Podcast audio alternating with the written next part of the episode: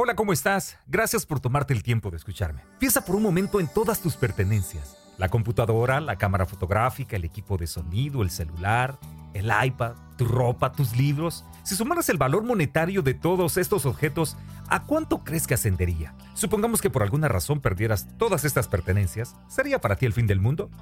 No debería de serlo. La verdad es que, por mucho que te doliera, las podrías recuperar todas las cosas.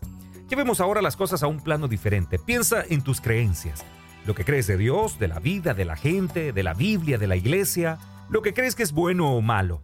Trata de darle valor monetario a todas tus creencias.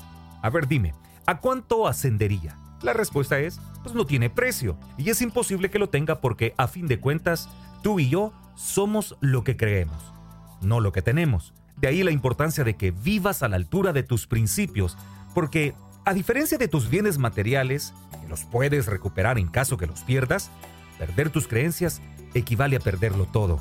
Bueno, ¿y a qué viene todo esto? Me preguntarás. Hay una razón poderosa. Tus creencias no tienen precio y definen quién eres, pero también cumplen otra importante función. Te permiten distinguir lo bueno de lo malo.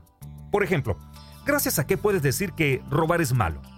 ¿Sobre qué base puedes opinar que es correcto decir la verdad, ser honesto, ayudar al necesitado, ser leal a tus amigos? Es gracias a tus creencias. ¿Te das cuenta de lo importante que es saber en qué crees y por qué lo crees? Bueno, todavía hay algo más que quiero decirte. En el mundo hay gente que está interesada en venderte sus creencias, su visión de la vida.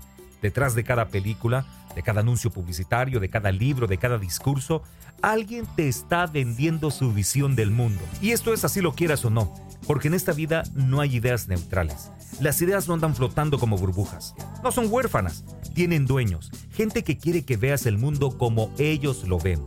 Un mundo sin Dios y en el que el ser humano se encuentra en el trono del universo. Pues que se olviden, porque a menos que tú lo permitas, nada ni nadie puede destronar a Dios del trono de tu corazón. ¿Por qué no le dices hoy a Dios, Padre Celestial, quiero que seas el centro de mi vida, hoy y siempre? Yo soy David Aparicio y te invito a que puedas unirte a Iniciativa Vida.